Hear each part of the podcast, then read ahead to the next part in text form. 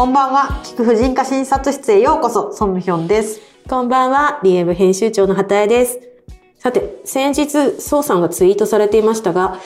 なんか改めて3回不足って深刻なんですね。そうですね。改めてっていうか、いら、うん今更って感じなんですけど、うん先日ツイートしたのは、なんか NHK のおはよう日本で、和歌山の、あの、新宮っていう、こう、半島のすごい南のところにある医療センターが、まあ、今年の3月でお産を休止するって発発表したんですね。うんうん。で、それでなんか、地元で産めなくなるなんて、みたいな、で、困ってる、みたいな、うんうんあの、報道だったんですよ。で、まあもちろんそれはすごいお困りだと思うんですけど、うんもうかれこれ15年ぐらいうん日本の、まあ地域によっては、その、出産する場所がないっていうのははい。問題になってるんで、まあ私としてはですね、せっかくおはよう日本で取り上げるんだったら、もうちょっとその3回が不足してる背景とか、うん。なんか解決策とか、そういう方に踏み込んでほしかったんですけど、なんか医者がいなくなって困るみたいな、まあもちろんその現場の声としてはいいんですけど、うん。なんかそこで終わっちゃってるのが、なんかちょっと今更感っていう感じだったのでツイートしたんですよね。そうだったんですね。なんか、私、最後にお産したのが、まあもう18年とか前なんで、うんうんで、まあそこから団塊ジュニアの皆さんが出産ね、の、まあピークに入られて、その人たちももう今やね、更年期予備軍っていうわけだから、そねそりゃ子供いなくなるし、産む人いなくなるよねって思いますけど、まあそういう意味ではどんどんどんどん減ってくるのはもう分かりきっていたことだし、うんまあなんかね、だから地域のこう、いやもうそんな地方の半島の先とかじゃなくて、普通に私ベッドタウンに住んでますけれど、うんベッドタウンっていうからにはね、子供がバンバン生まれるような地域だったはずなのに、まあどんどん個人産院なくなってるし、まあ、なかなかね、そう、まあそう思うと地方の深刻さなんて比べ物にはならないんだろうなと思ってて。いや、本当私医者になって、まあうん22年になるか、今度で。うんなんですけど、まあ6年生の頃にい産婦人科医になりたいって言ったら他の科のね、あのが実習で回る先生たちに産婦人科なんてこれからお産が減って人が余るよ。そんなとこ行っても仕事にあぶれるよみたいなことを言われたんですよ。でもおかしいなって入ったら人手不足でどんどん働かされて、うんあっちもこっちも閉鎖だとか言って読めないものですよね。そっか。でも逆に言うと、じゃあ、今、産婦人科医には、な、なり、なり得？よくわかんない。なったらすごいいいことありますか？いいことを何か、何と定義するかなんですけど、うん。例えば仕事、まあそれこそですよ。多少仕事ができなかろうと、性格が変だろうと、あなたでいいから来てくれっていう。いや、本当に現実としてはね。なんか、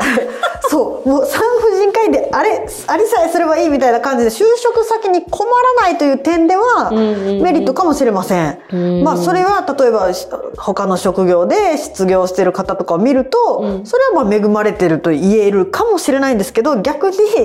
なんかあのこの病院23人しかいないけど24時間360時間ね65日対応しないといけないからって言ってもう選択の余地なしにずっと縛り付けられるっていう。で、それをもし無理ですって言ったら、すごい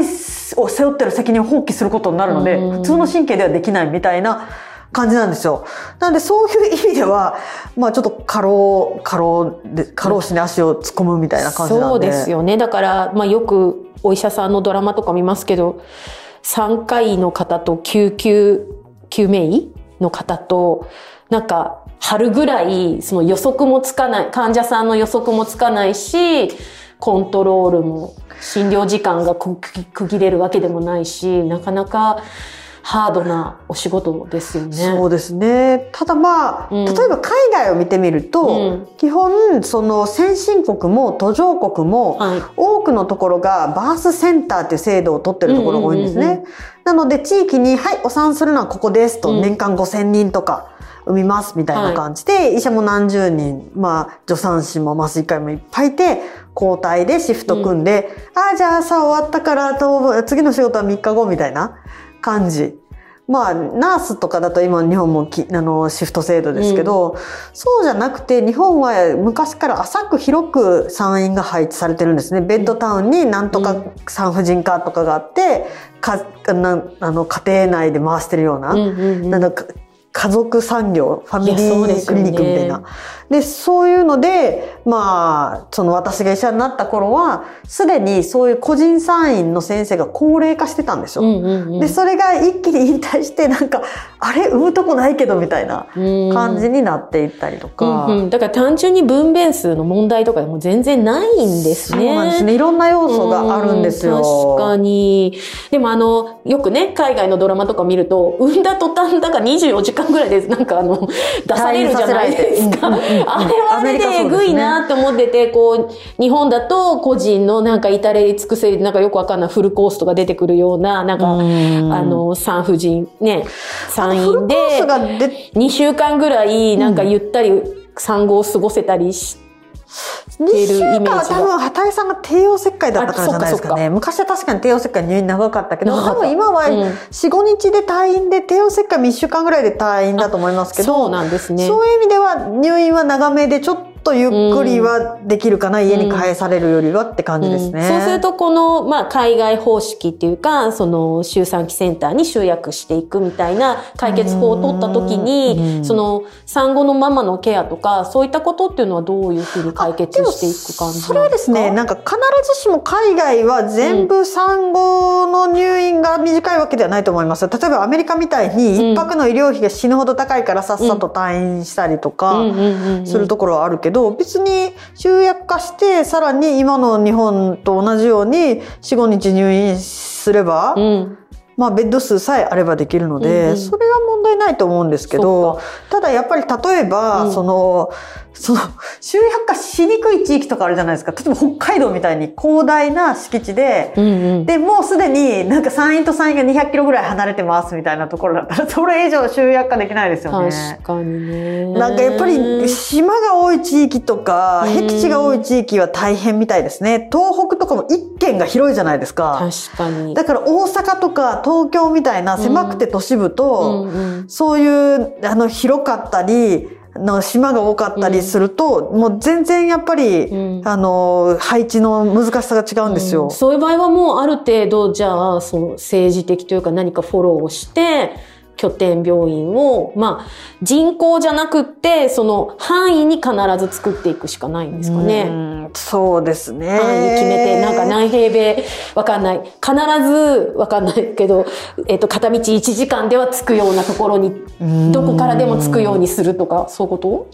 でもそれだともう結局、もう実質、んなんかその産院がパラパラなくなって、そんな状態にもうなってる地域もあるんですよ。はいこれ以上減らせないみたいな。うんうんうんなので NHK ニュースでも言ってたんですけど、うんもうその妊婦さんが最後まで自分の家から家にで暮らしてそこから陣痛が来たら行くっていうそのシステム自体がちょっと無理な地域もあると。つまり臨月になったら例えばそれこそ離島の方とかは、うん本土の方のなんかウィークリーマンションみたいな用意されたところにいてうん。でまあじ産んでからまた戻るみたいな。じゃあもうポイントとしてはその今用意されたっておっしゃったけど、そういう制度を、仕組みをもう作っていくしかないっていう感じですね。しかないと思いますよ個人の努力ではね、なかなかならん、費用もかかることになるし。それはちょっと無理でしょいつ陣痛来るか分かんないのうに、ん。ずっと用意あのそっ泊まるわけにいかないし。大変だ。ちなみに、まあ、あの、孫さんのクリニックでは妊婦さん見ていらっしゃるんですけど、はい。どのあたりからどういう感じでその産、産む場所と、産む病院との連携をされていらっしゃるんですか？基本は、うん。まあ、例えば、妊娠ですって言って来られた方、赤ちゃんいますね、みたいな感じで、予定日とかが決まる。妊娠初期の頃に産院を、うんあの、決めてもらいます。で、東京、まあ、近郊で産む方と、地元に里帰りされる遠隔の方と両方いらっしゃるけれども、大体どこも産院に帰られるのは9ヶ月の半ばぐらいですかね。結構ギリですよね。でも、うんだってさ、行く、3級はいに入れるのも34週でしょ？いやいや、そうなんですよ。34週っていうのは9ヶ月の半ばですけど、そそれまでは、まあ、基本は仕事があるから東京にいないとダメですよね、里帰りの人も。確かに。そうなんですよね。私も2週間で生まれました。そういえば。そうだった 休みに入って。うん。なので、まあ基本はそれぐらいまではそっか。見ます。確か。そっか、もうじゃあ本当にギリギリ、その、じゃあ、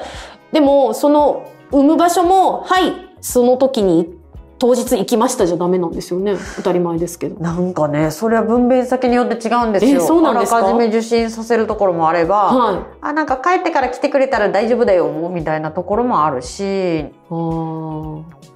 まあ、順調な方だったらそれもありなのか。じゃあそういう時は先生同士連携を取られたりとかすそうでるんですか？すね。例えばうちだったら、はいその、